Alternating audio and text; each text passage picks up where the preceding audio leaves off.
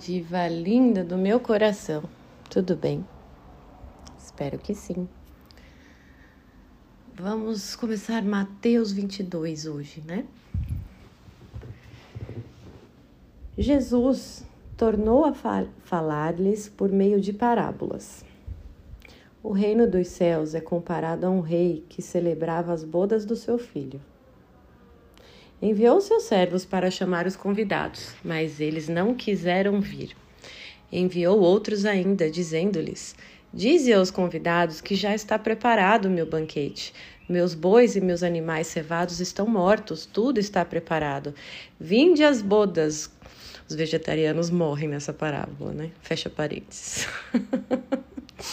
Mas, se se importarem com aquele convite, foram-se um a seu campo e outro para o seu negócio. Ninguém deu caso da festa do banquete. Outros lançaram mão de seus servos, insultaram-nos e os mataram. O rei soube e indignou-se em extremo. Enviou suas tropas, matou aqueles assassinos e incendiou-lhes a cidade. Disse depois a seus servos: O festim está pronto, mas os convidados não foram dignos. Ide às encruzilhadas e convidai para as bodas todos quantos achardes. Espalharam-se eles pelos caminhos e reuniram todos quantos acharam, maus e bons, de modo que a sala do banquete ficou repleta de convidados. O rei entrou para vê-los e viu ali um homem que não trazia veste nupcial. Perguntou-lhe: Meu amigo, como entraste aqui sem a veste nupcial? O homem não preferiu, proferiu palavra alguma. Disse então o rei aos servos: Amarrai-lhe os pés e as mãos e lançai-o nas trevas exteriores. Ali haverá choro e ranger de dentes, porque muitos são os chamados e poucos os escolhidos. Essa é o, aqui é o fim da parábola, no versículo 14. Então, vamos comentar, porque aqui tem muitos aprendizados para a nossa vida prática, como vocês gostam. Vocês amam essa palavra? E na prática? então tá, o reino dos céus é comparado a um rei que celebrava as bodas do seu filho, né? Então, isso é o reino dos céus. Um rei preparando as bodas do seu, do seu filho. A gente tem essa imagem no nosso imaginário através dos contos, dos desenhos da Disney. Quem tem a minha idade tem uns desenhos bons ainda no imaginário das Disney, né? Aqueles clássicos, né? É, em que o rei faz de tudo e fica muito feliz em ver o seu filho feliz, né? Se casando com uma boa moça, né? Com uma boa que, princesa que será rainha, né? Então essa imagem, né, da alegria e da, da, da festividade e de estar tá todo mundo feliz, né? Aquela festa que tá todo mundo feliz.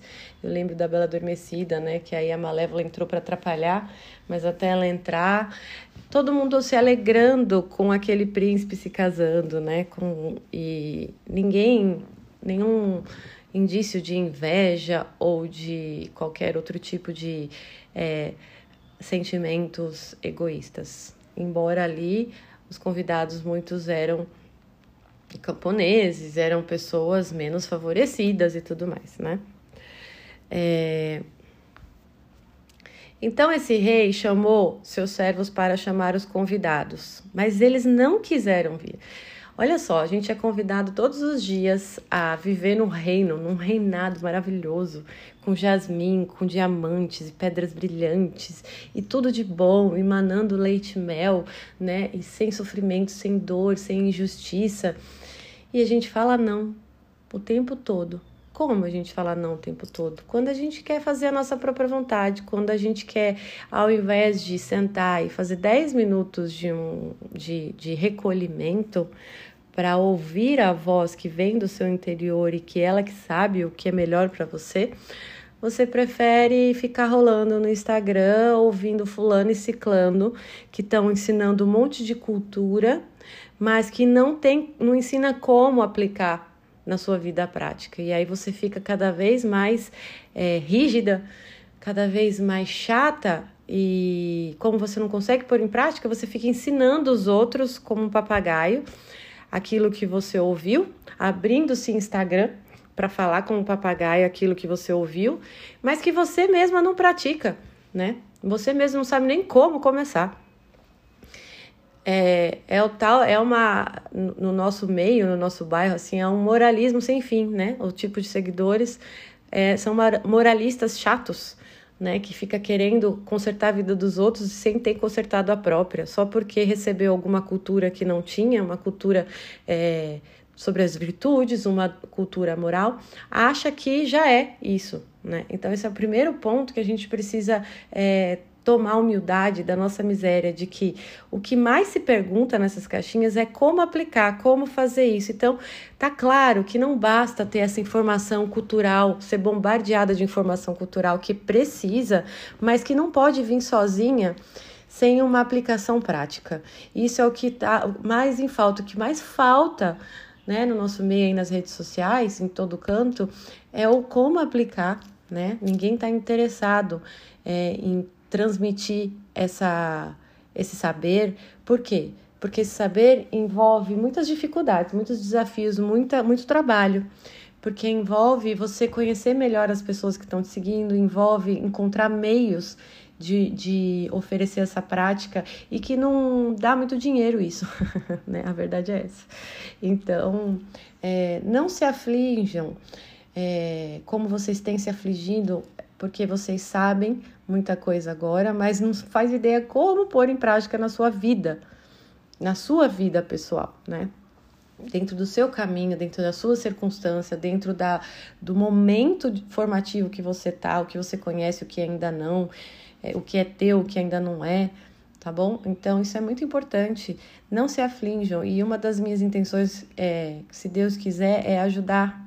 É, através de, do meu trabalho a, a trazer essa prática e não só a teoria, a cultura, é, mas trazer o sentido da cultura, porque é preciso amar para isso conseguir ser posto em prática. Não basta ter informação, tá bom? É, e é um trabalho próprio é, fazer os outros é, amarem, tá? Então, a gente nega o tempo todo, né? Quando a gente decide esse tipo de. decide descansar ou, ou dar uma olhadinha de novo naquela coisa que você não deveria olhar para alimentar aquilo que você não deveria alimentar, a justificativa que você está carente, que as pessoas não, não, não te enxergam, ninguém te ouve, aí por aí vai. Aí você é esse tipo de convidado que diz não para a melhor festa que pode existir no mundo, que é a festa do rei. Então, o que, que o rei fez? Olha como ele tem compaixão e paciência. Ele enviou mais servos para avisar de novo. E ser mais claro, não só convidar as bodas do filho, mas explicar o que é as bodas do filho. E é isso que ele fez através do envio dos profetas, né? É, não bastou chamar para vir para Deus, o que deveria ser suficiente. Deveríamos saber que ir para a festa de, de, do rei de Deus é o melhor, sem perguntar mais como vai ser, mas como é exatamente, né? Negaram, então ele mandou mais servos para explicar como vai ser exatamente, como é bom lá. Tem um banquete, tem bois, tem animais cevados, jamotes, está tudo pronto. Você não tem trabalho nenhum, só ir até lá, né? Mas, de novo, não se importaram e assim somos nós, né? Temos aí toda a explicação lá em Moisés, explicando tudo, fazendo várias leis para explicar e Deus falando tudo que as pessoas estão perdendo o tempo todo, chamando o tempo todo e explicando, ilustrando e, e, e, mostrando a sua compaixão prática, salvando pessoas que se arrependem, salvando cidades que se arrependem, como aquela é, que Jonas foi e as pessoas todas se arrependeram e a cidade não foi destruída. É, então, sempre é prática e teoria o tempo todo. O tempo todo, Deus usa todas as faculdades possíveis humanas de captar Ele e ele comunica através de todas dos, do canais, dos canais sensíveis, os cinco sentidos, pelas belezas do mundo, da criação, pelos canais é, afetivos, mostrando compaixão por nós, paciência, pelos canais intelectivos, dando a lei o conhecimento, a palavra e dando na prática a vida dos profetas e dos santos, para a gente aprender na prática, culminando na própria vida de Deus, Jesus Cristo, né? Para mostrar que é possível seguir esse caminho, é só ser firme e fiel é, que Deus está conosco e dá a força devida para a gente suportar o dia de hoje.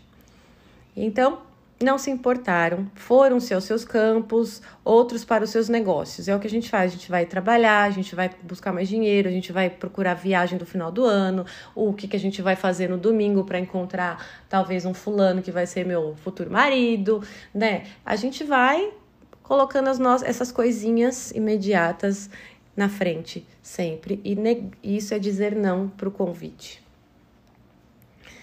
Ainda outras pessoas, então, uns não se importaram. Ah, tá bom, é aquela pessoa que passiva, né? Ah, eu não faço mal a ninguém, então eu vou pro céu. E não faz nada, né? É, outros foram trabalhar, foram para os seus negócios. O que importa é o dinheiro, é os bens, é conseguir a viagem, o lazer do final de semana, pagar as contas, né? Isso que importa. Ser poderoso, aí cada um com a sua com seu amor próprio. Outros, pior ainda, lançaram mão de seus servos, insultaram-nos e os mataram, que é o retrato, né, da, das, da, dos, das comunidades é, de rebelião que temos hoje, né, os grupinhos de haters, que tem até uma quadrilha disso, que eles ganham dinheiro para quem xinga melhor, para quem provoca mais pela reação do, do outro, né, do famoso que é provocado, né? Esse cara ganha um status maior nessa quadrilha e ele vai ganhando mais dinheiro. É um crime, os crimes digitais são assim hoje, né? O melhor hater ganha mais dinheiro, né? Também tem é, aqueles que vão queimar as praças, as igrejas, queimar tudo, né? Estragar tudo. Também tem aqueles na arte que destrói a arte, né?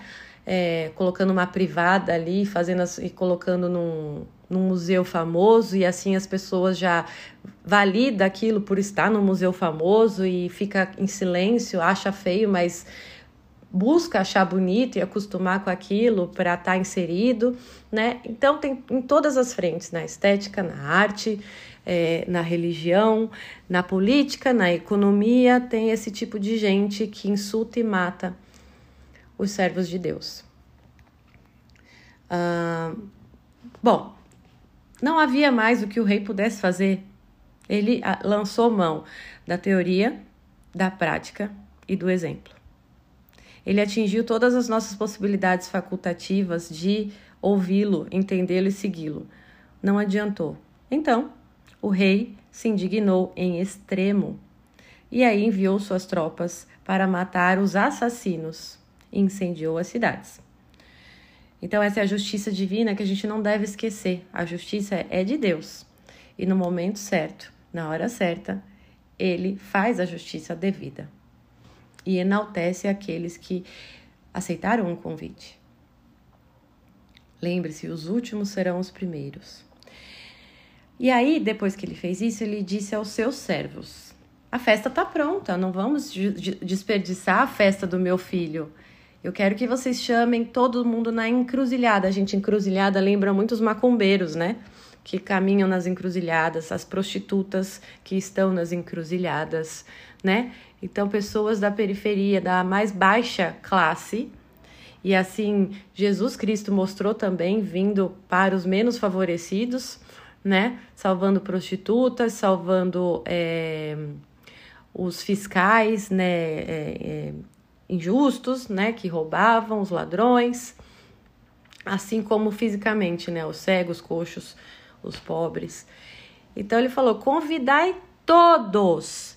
Aqui, gente, o que ele tá é uma analogia com a parábola do joio e do trigo, que eles crescem juntos, não tem, não dá para separar de início, porque tem que esperar o trigo crescer.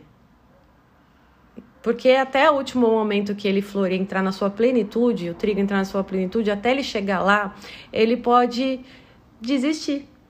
Nós podemos, num último momento, ter uma vida santa e no último dia fazer uma besteira, porque a gente é livre até a morte. Então, tem que esperar.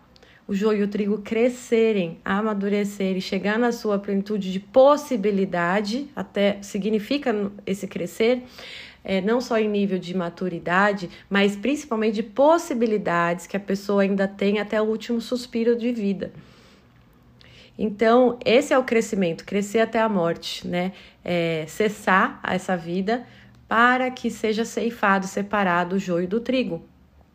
Então, tenham clareza disso e não queiram separar agora, porque Deus não quer isso, Ele não pediu isso. Isso é muito, isso quebra as pernas de muitas seitas que a seita ela se fecha achando que só ela é verdade, né? Ela já faz essa separação, só que Deus deixou claro aqui, né, que vai crescer junto por esta parábola e por esta aqui que nós estamos lendo agora. É... Chamem todos, todos os convidados, chamem.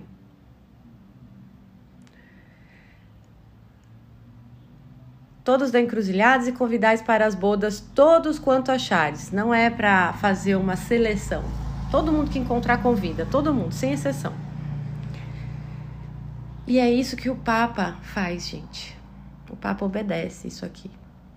E as pessoas confundem o que o Papa faz com, tá vendo? Ele é comunista, tá vendo? Ele é a favor dos gays, tá vendo? Não, gente, ele só tá obedecendo explicitamente as ordens divinas. Porque parábolas servem para ensinar a gente, através da história prática, o que nós devemos praticar. Né? A gente deve imitar o rei não imitar os assassinos. Né? Não faz sentido. Você quer, vai imitar um assassino, você vai ser um assassino. Se você imitar o rei, você vai ser a imagem e semelhança do rei. Né? Isso é muito lógico. Né?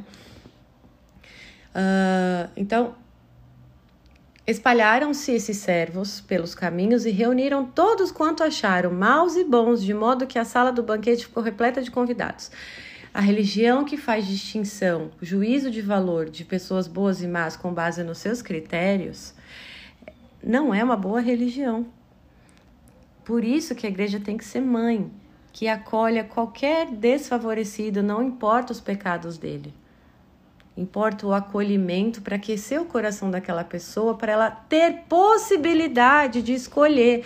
Porque uma pessoa com o coração endurecido por causa da injustiça, de não dar a ele o direito natural de ter um teto, de ter uma vida digna, de ter educação, de ter comida, né?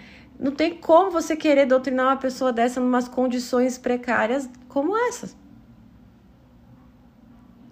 E muito menos fazer algum juízo de valor sobre essas pessoas, que é o que muita gente faz a respeito dos mendigos. Ah, porque ele quis estar lá, porque ele devia fazer. Gente, pelo amor de Deus. todos nós erramos e cada um segue um caminho. Assistam filmes miseráveis que eu sempre falo para vocês. Acontece muito aquilo. Trans, aprendam a transferir a, a moral da história na vida prática. Como que você extrai a moral de, uma, de um filme, de alguma história que você lê? Não é chegando a uma conclusão de uma frasezinha, que eu não sei o nome da frase que eu esqueci. A moral da história, né? Mas tem um outro nome. Não importa. A síntese da história não pode ser abstrata. Ah, aprendi isso. Não, você precisa fazer um esforço de pegar essa síntese e tra tra traduzir na sua vida prática. Como seria os miseráveis hoje? No, na nossa sociedade hoje, quem são esses escravos injustiçados, né? Transformar o cenário do filme no cenário atual, porque continua tudo igual. A injustiça, o mal é o mesmo, só muda de figura. Não tem escravos agora é, de com presos é, em algemas, mas o que mais temos hoje são escravos sem algemas. Então é importante ativar essa, esse tipo de reflexão acerca das histórias, por isso que vocês gostam tanto das análises de filme que eu faço, porque eu, eu faço essa tradução para vocês. E aí vocês precisam aprender a fazer isso também, se pôr nesse exercício, tá bom? O rei entrou para vê-los e viu ali um homem que não trazia veste nupcial. Gente, a roupa significa, ela tem vários significados, várias simbologias, mas a roupa, aqui está falando primeiro de não de qualquer roupa, mas a veste nupcial, que é a veste mais importante que um ser humano usa, adulto, em vida, né? As núpcias, né? a noiva, né? Tanto que tem até programa de TV da noiva pirando, né? Na, no, nos preparativos do casamento, perdendo a cabeça, de tanto que ela dá conta disso. E ela é uma veste muito importante, tanto da dos noivos quanto dos convidados, né? Porque tem que ser coerente, os convidados têm que mostrar a dignidade desse sacramento, dessa festa. Então elas vão de gala, elas vão muito bonitas, bem arrumadas, né? É... E foi um convidado aí, né? Que não levou a veste. Então, assim, veja, todo, indigente ou não, é, mal ou bom, né? Todos foram convidados. O rei discerniu ali quem era mal pela veste. O que é a veste? A representação da veste é quem nós estamos sendo na existência.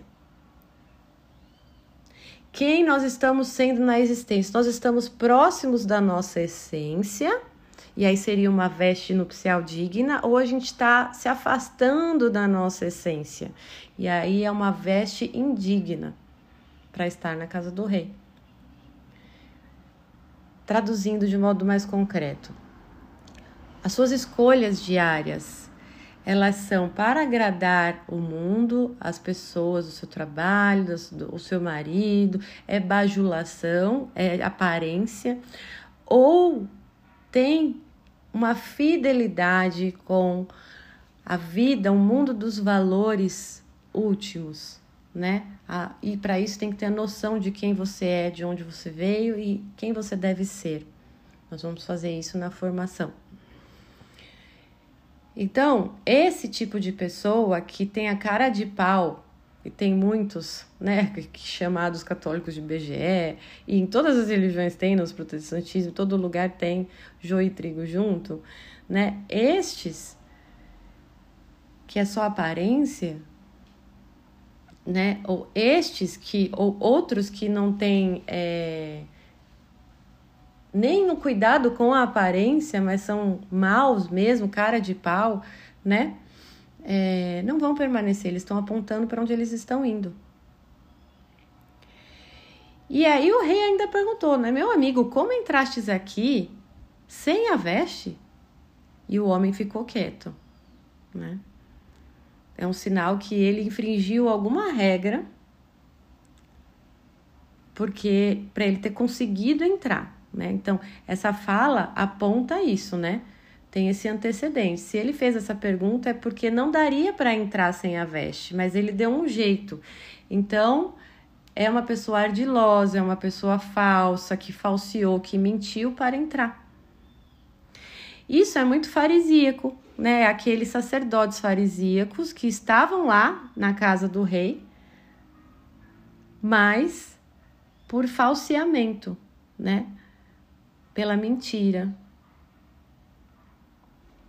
Disse então o rei aos servos: Amarrai-lhes os pés e as mãos e lançai-o nas trevas exteriores. Ali haverá choro e ranger de dentes. Exteriores é fora do castelo, né? Onde não tem proteção alguma, fora dos muros do castelo, nem do castelo, mas fora dos muros do castelo que só tem bicho, só tem choro e ranger de dentes. E aí ele conclui: muitos são chamados. É aqui que eu falei: joio e trigo é chamado o tempo todo, joio e trigo é chamado. Porque enquanto está vivo, o joio pode se tornar, né, pode se converter, né, pela, pelo fogo purificador e virar trigo, né, ou não, entendeu? Mas Todos têm chance. Aqui está falando que todos é chamado, são chamados. Não importa a sua circunstância, sua condição social, econômica, sua condição política, sua condição cultural, sua idade. Poucos são os escolhidos. Tá certo? E Vamos ler mais um pouquinho? 15. Reuniram-se então os fariseus para deliberar entre si sobre a maneira de surpreender Jesus nas suas próprias palavras. Então veja o trabalho que eles se punham. Nós somos seres intencionais, não fazemos nada aleatoriamente. Pode parecer que você está fazendo aleatoriamente, se você for aquela pessoa reativa, mas também não é aleatoriamente. Você usa a sua razão para estar tá ali. Você decide estar ali e ser passivo. Então, é só uma aparência de que a pessoa né, é ignorante, entre aspas, é ignorante no conhecimento, mas não nas suas intenções. Tem uma intenção de se esconder, né, para não para evitar problemas, o tal do cauteloso que hoje as pessoas confundem o prudente com esse cauteloso covarde, que não tem nada a ver com prudência, né? E os fariseus continuaram obstinados, com o coração endurecido, tentando pegar Jesus é, em alguma palavra errada, em que pega ele na botija, né? É as tentativas de hoje, a guerra de hoje, né? Você vê na internet de debates, pessoas tentando e pessoas e seguidores mandando caixinhas com perguntas na intenção de é, colocar aquele, o outro que bem ou mal tá lá tentando ajudar, tá lá fazendo um trabalho que, que, que pode ajudar quem busca a verdade, vai, entender, vai enxergar. Quem busca a verdade, você pode estar tá vendo uma pessoa que só quer negócio ali. Mas você vai encontrar a verdade que está ali e vai saber separar o que não presta. Problema é que a maioria não está buscando a verdade, mas está buscando solução para si mesma imediata. E aí segue, que nem uma anta, né? Segue tudo que a pessoa fala como uma regra, uma cartilha, sem parar para fazer essa, essa distinção. Então, reuniram-se os fariseus para deliberar, para pegar ele na, em contradição das próprias palavras. Isso muita gente faz em caixinha. Vai na intenção de pegar o fulano na mentira. Tá vendo? Você tinha falado isso agora aquilo, viu como você é um impostor? Né? Isso tem muita gente que fica na internet mandando caixinha só para fazer isso. 16.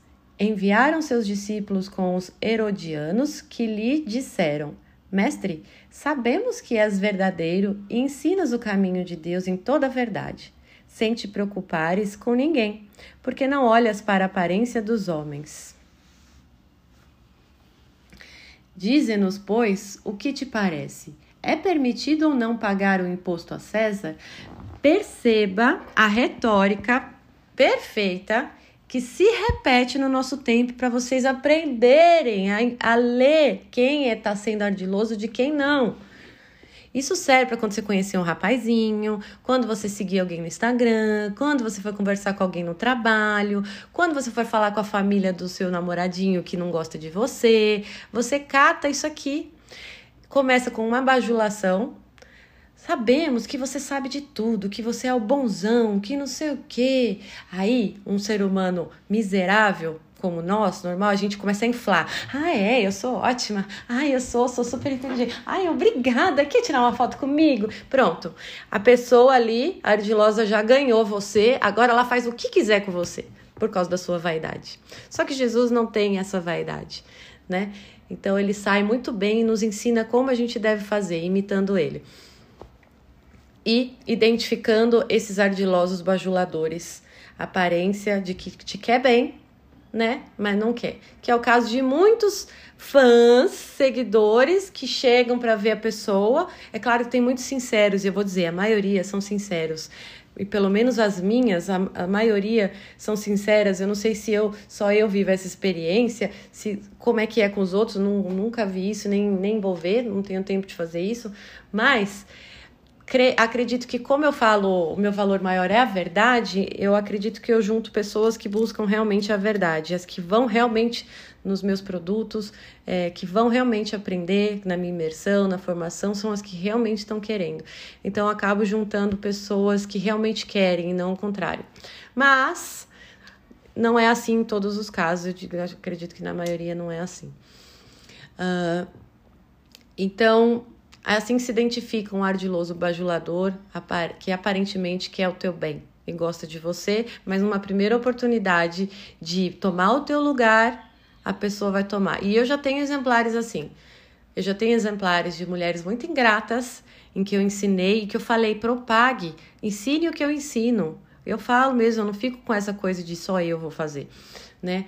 Mas é, é devido, é justo dar os créditos E quando falo crédito, não é crédito nesse sentido vulgar de que eu quero crédito, não é eu, mas é justo e devido, é ser amigo e mostrar gratidão, mostrar que reconhece, né? Então, que aquele valor que eu ensinei entrou mesmo na pessoa, em reconhecer o professor, o mestre que, que, que ensinou você né? Isso todos os grandes homens, grandes santos, grandes mulheres fazem isso lindamente nas histórias. Dá para aprender pelas histórias a fazer isso na prática, né? Mas eu já tenho alguns exemplares que simplesmente é, e estão me passando de seguidores essas coisas e vão passar, porque a intenção ali é negócio e vaidade. Não entrou o valor. Por que não entrou? Porque ela não deu o que é justo. Ela não é justa ainda que ela não deu o que é justo devido a mim. Então, significa que não entrou o valor. Então, significa que ela não é o que diz ali e ensina ainda. Então, vocês têm que aprender a ter essa agudeza, essa inteligência de captar essas coisas. Tá entendendo? E aí, é... aí depois né, da bajulação vem a pergunta. Então, dize-nos porque já dá a entender que a pessoa dá credibilidade à sua palavra, mas a intenção deles é pegar ele na botija em contradição. É permitido ou não pagar o imposto a César? Veja a, a, a, o silogismo da pergunta, né? A ordem. Tudo aqui foi bem pensado. É permitido ou não pagar o imposto a César? Ele pôs como possibilidade Jesus, percebendo a sua malícia, tá vendo? Jesus sacou isso que eu estou explicando para vocês. Percebendo a sua malícia, respondeu: Por que me tentais, hipócritas? Então, a pessoa que está vivendo a verdade, além de identificar a malícia, ela não tem a necessidade de responder para um hipócrita. Se você sente necessidade de refutar um hipócrita, é vaidade. Você não está buscando a verdade e nem está tentando é, conter a verdade e expô-la. Você quer se enaltecer. Você quer mostrar que sabe, tá? Aí ele continua no 19: Mostrai-me a moeda com que se paga o imposto. Apresentaram-lhe um denário. Perguntou Jesus: De quem é esta imagem e esta inscrição? De César, responderam-lhe. Disse-lhes então Jesus: Dai, pois, a César o que é de César, e a Deus o que é de Deus. Esta resposta encheu-os de admiração e, deixando-o, retiraram-se. É assim que a gente lida com os hipócritas. Você pega algum exemplo concreto, a manifestação das coisas aponta sua razão de ser, tá? A resposta nas coisas. Então ele pegou a moeda. De quem é essa foto? Tá, então dá para ele o que é dele mas a Deus dá o que é de Deus. Perfeito, né? Não tem como não se admirar. E olha que interessante, todos se admiraram. Sabe o que isso significa? Que nós buscamos, que nós valorizamos, nós admiramos pessoas assim. E não pessoas que são livres para fazer sexo com homens e mulheres e animais, para pôr a roupa que quer, para fazer o que quer. Nós não admiramos esse tipo de pessoa. A gente inveja essa pessoa ter coragem de fazer o que ela está afim. Porque você, na verdade, não tem coragem de ser quem você quer ser. E o outro, não importa o que seja, ao menos tem essa coragem de ser o que quer ser. Cuidado, presta atenção como somos miseráveis. Certo? Aí amanhã começa outro interrogatório, a gente deixa para amanhã, tá bom? Reflitam, medite, tem muita profundidade no que a gente conversou ontem, tem muitas possibilidades, ontem não, agora, desculpe, tem muitas possibilidades de você parar e refletir na sua vida prática. Anota as situações do seu dia hoje, situações bestas. Encontrei a fulana, tive sensação tal, tive intenção tal, tive vontade de, fiz isto, fiz aquilo. Ela fez isto, fez aquilo. Eu percebi uma intenção de. Será que é coisa da minha cabeça? Vou olhar os dados né? Vou ver os frutos dela. Começam, gente, a se pôr nesse trabalho, pelo amor de Deus, sem isso vai ser impossível você voltar para sua essência feminina, tá bom? Porque segundo a mulher virtuosa, a mulher que é virtuosa não é a mulher nem bonita, nem graciosa. é a mulher inteligente. Tá bom? Um beijo apaixonante.